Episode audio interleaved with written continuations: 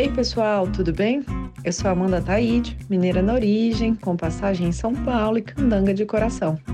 Casada, mãe do Pedroca Pipoca de 3 anos, do Luquinhas Pimpão de 1 ano e tutora do Vira-Lata Farofa. Sou professora doutora da UNB dos cursos de Direito Empresarial, Concorrência e Comércio Internacional. Apaixonada pela vida acadêmica, eu adoro inventar moda para facilitar a compreensão dos temas jurídicos pelos alunos. Então, esse é o Direito Empresarial Café com Leite, um podcast voltado para os estudantes de graduação e iniciantes no mundo do direito comercial, para que possam aprender ouvindo a bibliografia obrigatória e complementar do nosso curso. Esse é um podcast simples, curto e gostoso, como um café da manhã mais rapidinho durante a semana. Convidarei os próprios autores ou comentaristas dos artigos acadêmicos, capítulos ou trechos de livros essenciais para a compreensão do direito empresarial, para que os alunos da graduação em direito possam conhecer e se apaixonar pelos principais autores do direito privado no Brasil. Como será um podcast voltado para os alunos da graduação, os episódios serão divulgados durante o semestre letivo da UNB Durante as férias, faremos uma pausa para preparar o próximo semestre e também os novos episódios.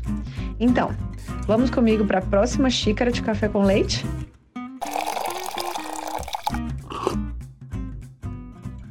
A nossa xícara de café com leite de direito empresarial de hoje vai tratar de um dos artigos mais importantes do direito comercial, que é do autor Alberto Asquini intitulado Os Perfis da Empresa, que foi publicado em 1996, com a tradução do professor Fábio Conder Comparato, do original, de 1943. E para isso a gente vai ter a alegria de contar com a participação do professor Vinícius Marques de Carvalho, que é professor de Direito Comercial no Largo São Francisco, da USP, advogado e ex-presidente do CAD. Oportunidade em que pude conhecê-lo de perto profissionalmente desde ali os tempos da SDE. Professor Vinícius, muito obrigado por ter aceitado o convite para participar do nosso podcast e por apresentar aqui, de modo simples, curto e gostoso, esse tema dos perfis da empresa. Obrigado, professora Amanda. É um prazer estar aqui com você e com seus alunos e alunas. E vamos então começar, professor Vinícius. Quem que é Alberto Ascoini e qual é a relevância do artigo né, que foi publicado por esse autor para a compreensão do chamado fenômeno né, da empresa? Bom, vamos lá. Acho que só uma coisa que me ocorreu aqui quando você estava falando do artigo, que eu acho bem importante mencionar, é, por justiça, não que ele precise de mais homenagens, é, mas acho que é, as, inf as infindáveis homenagens que têm sido feitas são ainda poucas, que é o papel que o professor Fábio Conder Comparato teve é, na difusão dos clássicos, dos textos clássicos de direito comercial no Brasil, fazendo esse trabalho que, a um primeiro momento, pode parecer meio braçal, né, de traduzir textos, é, mas traduzindo com, para além da tradução com maestria, ele escolhia de fato é, textos muito relevantes, né? Foi assim com uma série de textos do, do, do professor Túlio Ascarelli também, que o professor Comparato traduziu e, e publicou, com esse texto do professor Alberto Aschini, é, entre tantos outros, né? O professor Fábio Comparato teve uma história é, acadêmica no direito comercial brasileiro que é inigualável e incomparável. É, dificilmente alguém vai conseguir é, alcançar é, o nível de plenitude acadêmica e intelectual que o professor Comparato teve, não só como jurista do direito comercial, direito empresarial brasileiro, mas também como um jurista mesmo, né, de praticamente todas as áreas do direito. Quando ele escreveu sobre direito penal, ele escrevia tão bem quanto um, um professor de direito penal.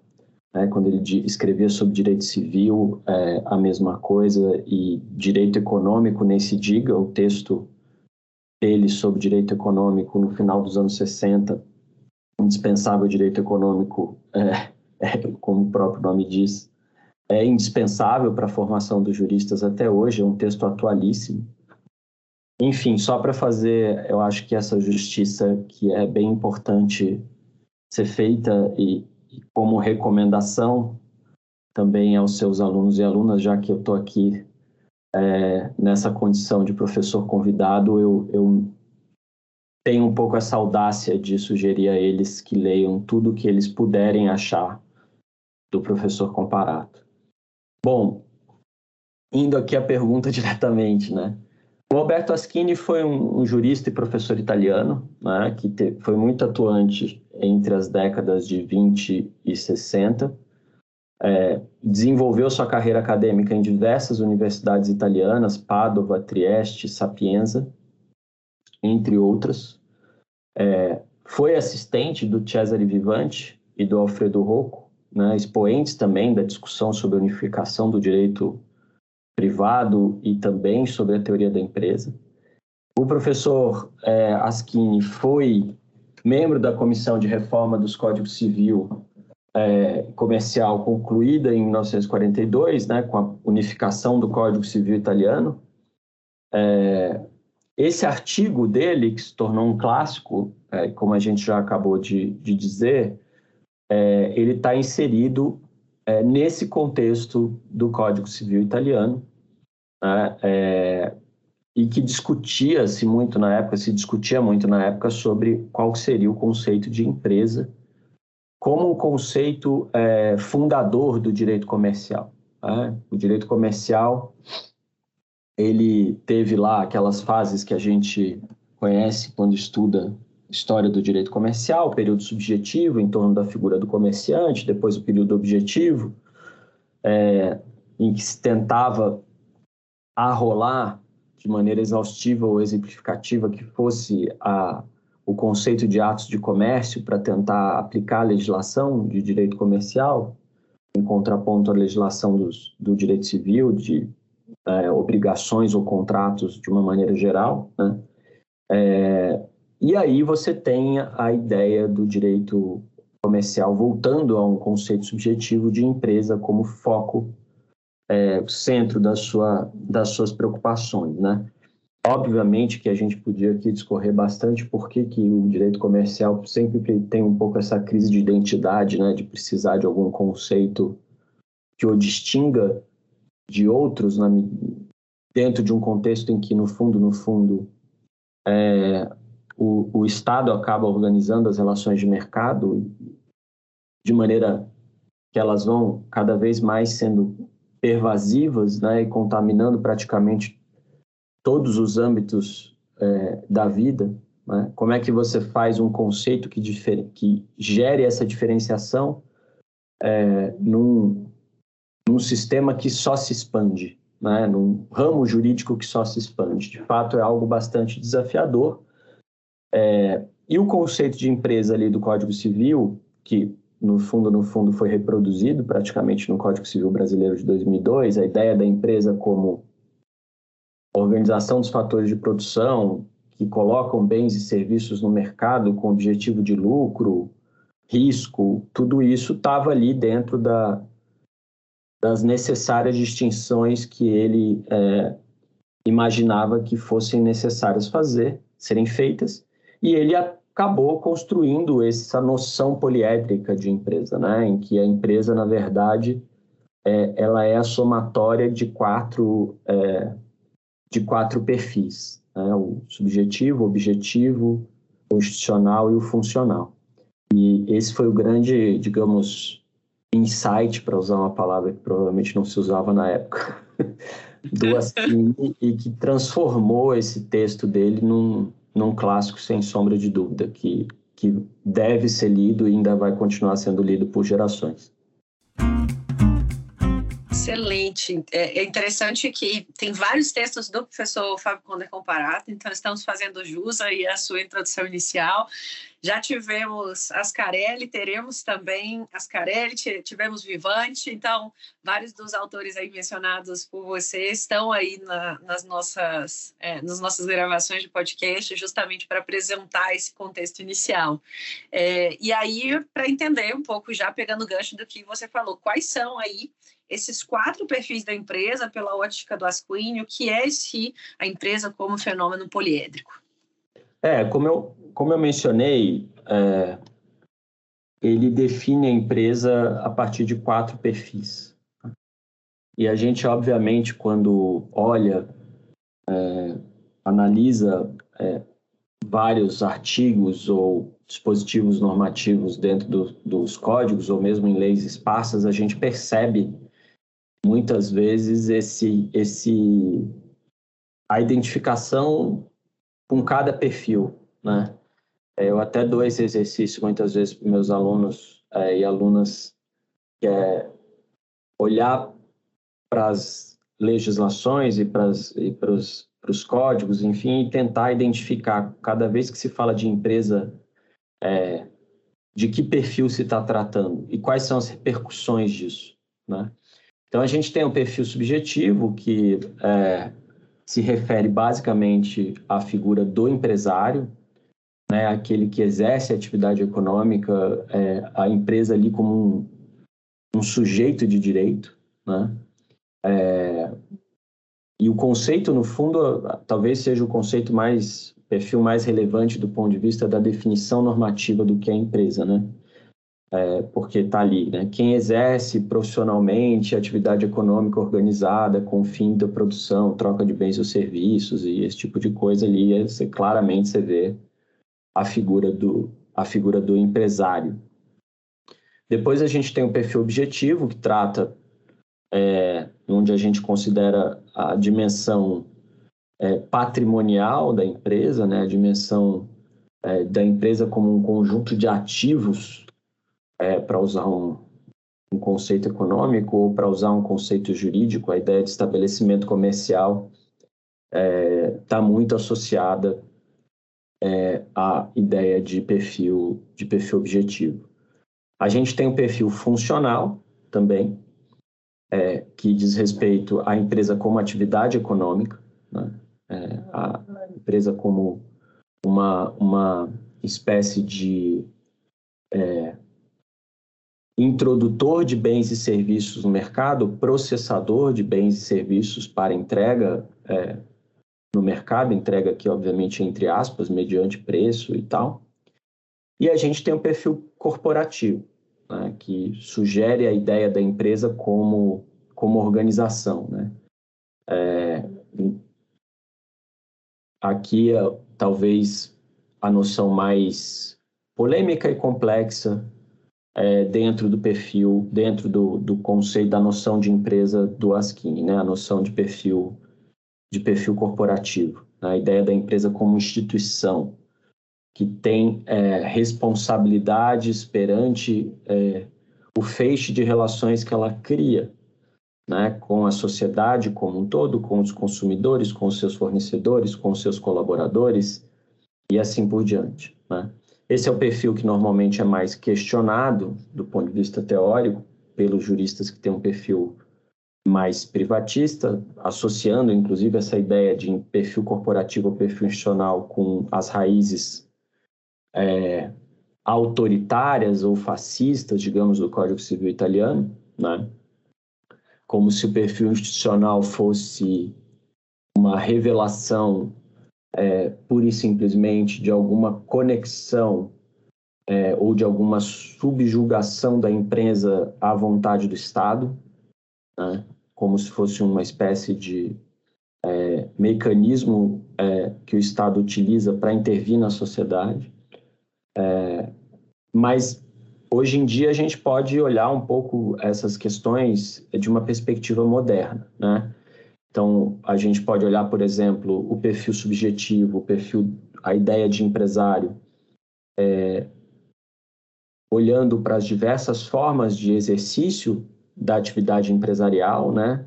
Olhando para a pequena empresa, olhando para as MEIs, olhando para as formas com que as, a gente pode desenvolver atividade empresária e como que, inclusive, por meio dessa ideia do perfil subjetivo, você pode, é, de algum modo, criar normas para incentivar o exercício da atividade empresarial e, e viabilizar é, uma espécie de democratização mesmo do acesso à atividade econômica. Né? O perfil objetivo, por exemplo, que a gente normalmente discute muito em cima das questões relacionadas ao estabelecimento comercial, é, tem um elemento específico é, do estabelecimento comercial, que diz respeito aos bens imateriais e que se associa diretamente com as disciplinas relacionadas à proteção da propriedade industrial é, ou propriedade intelectual no sentido amplo, é, que é, são discussões muito, muito é, contemporâneas. Né? É, o quanto que a disciplina da propriedade industrial merece determinados tipos de proteção ou não em determinados tipos de setores, se faz sentido ou é, essa, digamos, é, uma visão específica sobre propriedade industrial que talvez hoje já esteja um pouco ultrapassada em face da forma como o objetivo da proteção se deu sempre, né, como proteção da inovação e tal. E aí, é, a questão da atividade econômica é, da, do perfil da atividade, do perfil funcional se conecta diretamente com o direito concorrencial, por exemplo. Né? É, e a questão do perfil institucional, hoje em dia, se conecta com duas discussões. Uma discussão é a discussão da função social da empresa, né? que não é uma discussão sobre o, o é, digamos, a missão estatal que lhe é conferida.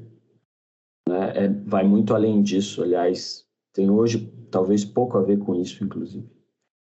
E de outro lado, também com a regulação da empresa como corporação, né?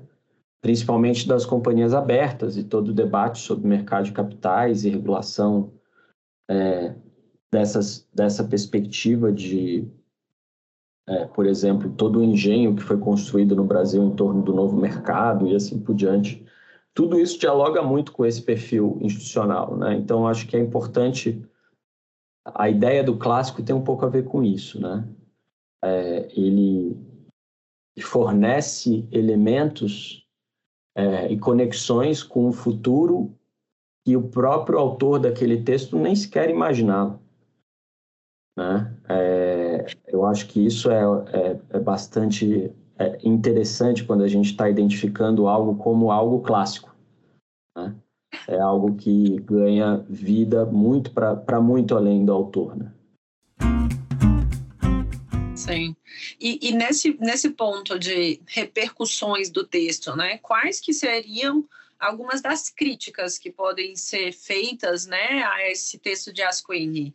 É, quais que seriam as principais, os principais contrapontos, os principais autores, o que que quem não gosta da ideia de fenômeno poliétrico diz? É, eu acho que no fundo eu acabei antecipando um pouco a resposta a essa pergunta, né? É, quando eu estava é, mencionando um pouco o perfil corporativo como perfil polêmico, né? porque no fundo, no fundo, a crítica vem um pouco daí, né? A crítica ela tem a ver com aquela discussão é, sobre institucionalismo versus contratualismo é, no direito comercial. E é uma ideia de que é, você acoplar a empresa qualquer tipo de dimensão que envolva uma responsabilização para além é, dos interesses é, dos seus acionistas como algo despropositado, é, como algo, é, como um excesso de intervencionismo ou qualquer coisa desse tipo. A crítica vem principalmente daí. É, então, alguns autores, como por exemplo é, o professor, inclusive da minha da minha faculdade, é, Valfrido Bugarelli, né?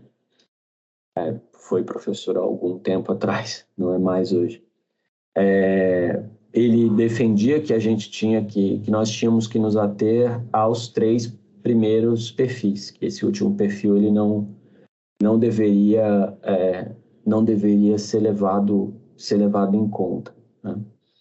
É, e no fundo, no fundo, eu tendo a não concordar com essa tese, até por conta disso que eu estava explicando para você, estava comentando com você agora há pouco, né? A ideia do perfil institucional como algo vivo que pode se transformar ao longo do tempo. É óbvio que você, a gente não pode é, desconectar também é, essa discussão dos seus fundamentos históricos, né? Ninguém nega é, a construção de um Código Civil no meio de uma Segunda Guerra Mundial. Né? Eu fico, às vezes, imaginando, em 1942, é, a, a Europa salpicada de campos de concentração, a Alemanha, do, a Alemanha nazista dominando a Europa praticamente inteira em 1942, tirando é, um ou outro país neutro, na verdade a Suíça, toda a Europa era nazista, com exceção da, do Reino Unido e da União Soviética. Né? E uma parte da União Soviética, em 1942, até a Batalha de Stalingrado, né? vamos lembrar que os nazistas chegaram a 30 quilômetros de Moscou. Né? E eles só não entraram em Moscou porque eles tomaram decisões erradas do ponto de vista de estratégia militar, senão eles tinham entrado em Moscou. Eles resolveram descer é, para os campos de petróleo para garantir o, o, fornecimento de petróleo ao invés de tomar é, o país, porque se eles tomassem Moscou, eles tinham tomado o país. É, então, era isso. Né? Então, eu fico pensando assim, como é que alguém tinha cabeça para falar de Código Civil, é, né, enfim, no meio dessa, dessa confusão, e é óbvio que esse Código Civil ele era um Código Civil atrelado né, a um, uma concepção ideológica que para nós hoje não faz nenhum sentido. É, mas é preciso, obviamente, olhar para essas legislações como legislações vivas, né? legislações que vão se organizando e vão se e vão sendo reinterpretadas ao longo do tempo. E eu acho que hoje, com tudo que a gente vê, a ideia de um perfil institucional, ela é muito necessária, inclusive, né? Hoje, coincidentemente hoje, é, dia 9 de agosto, saiu um relatório, a União Europeia emitiu um relatório sobre a mudança climática, é, que levantou, não é que levantou, né? Porque, porque isso é óbvio, mas assim, colocou, é, aumentou muito o nível de preocupação sobre os efeitos é, de algo que já não é mais uma ameaça, né? O aquecimento global não é mais uma ameaça, ele é uma realidade é, com a qual a gente já talvez não tenha mais total controle é, para evitar, né? É, então, como é que você vai imaginar que, é, considerando que acho que um terço, pelo menos, é, das emissões são emissões industriais, fora o que decorre também, enfim, da agropecuária e coisas desse tipo, que também são empresas, né? É, como é que você vai imaginar é, que as empresas, as corporações, é, não têm ou não devem ter nenhum papel é, para lidar com, este, com esta ameaça à própria sobrevivência da raça humana na Terra? Né? É, é algo inconcebível, assim. Então, é óbvio que tem um espaço para esse elemento e, e, e, eu acho que a gente tem que olhar esse perfil institucional um pouco a partir dessa perspectiva e, e também, sem dúvida nenhuma, o Estado acaba tendo um papel aqui, né? Porque os Estados, né? É, quem vai dar o direcionamento, quem vai colocar os limites, quem vai regular, quem vai, de algum modo, gerar os incentivos necessários para que as empresas é, vão numa determinada direção, é, em relação a esse sistema especificamente, a gente podia falar de vários outros, no fundo, no fundo, acaba sendo os poderes públicos sozinhos ou em conjunto. Sim. E, é, e é interessante isso, totalmente é, atual, né, nas discussões sobre ESG, nessas discussões sobre é, que impactam não apenas as discussões nacionais, mas também o comércio internacional, essas discussões sobre uma taxa adicional ao comércio internacional relacionando a, a, a taxa de carbono emitida. Então, é, certamente Asquini não imaginou que a discussão dele estaria ligada aí a tantos temas, mas ele acaba tendo aí essa função quanto clássico, né? E vai ser interessante, a gente vai ter, se tudo der certo, a professora Sheila Neder Cerezetti trabalhando aí, apresentando também essa lógica dos, da, da, das teorias institucionalista e contratualista da empresa, né? Que eu acho que vai ser bem, bem interessante também. Sem dúvida. E para a gente caminhar aí para a última pergunta, é, qual seria a sua recomendação, professor Vinícius, para os alunos que tiverem interesse em trabalhar com direito empresarial, sabendo da sua trajetória enquanto servidor, enquanto CAD, hoje advogado, professor acadêmico, qual que é a sua recomendação aí para os alunos da graduação?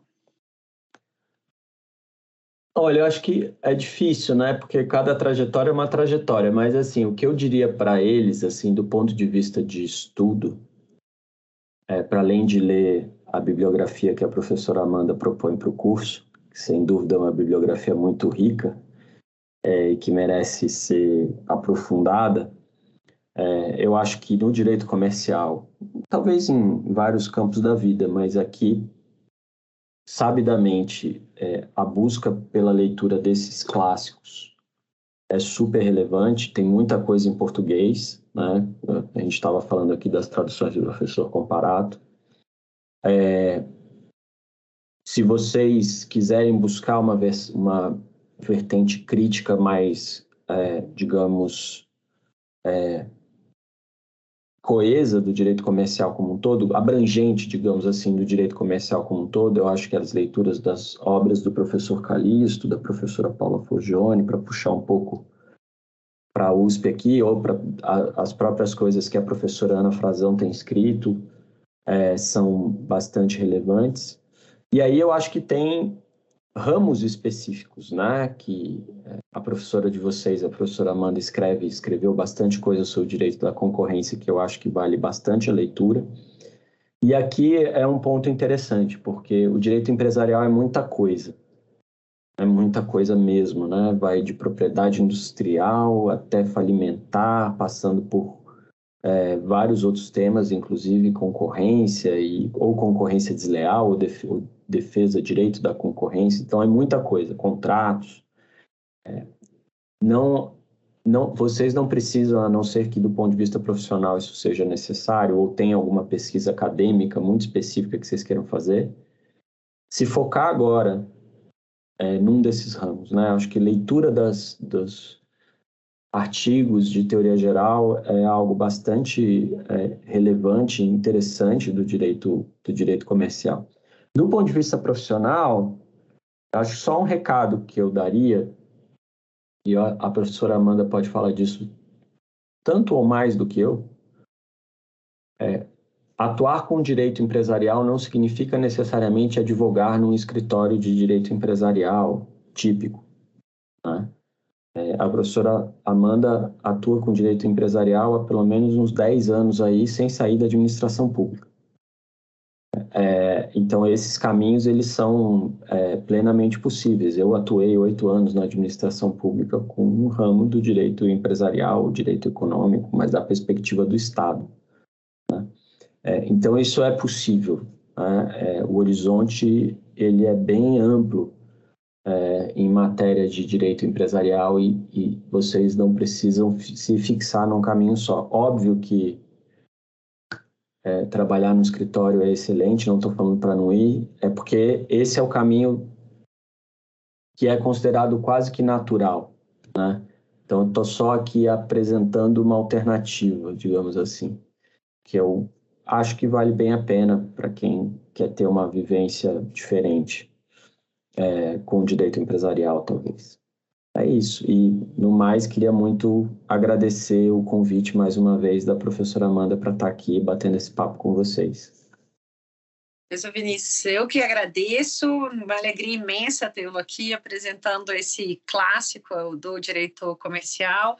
É, você como professora aí do Largo São Francisco, é, tê-lo aqui no nosso podcast aqui voltado para os alunos da UNB é uma interface muito gostosa, tenho certeza aí que os seus alunos da USP já é, ouvem você falando sobre esse texto, então é uma alegria tê-lo aqui participando da aula. É, obrigado por essa xícara aí de café com leite, com muito, com muito conteúdo gostoso para os alunos e espero que seja o primeiro aí até a próxima. Obrigado, professora. Eu que agradeço.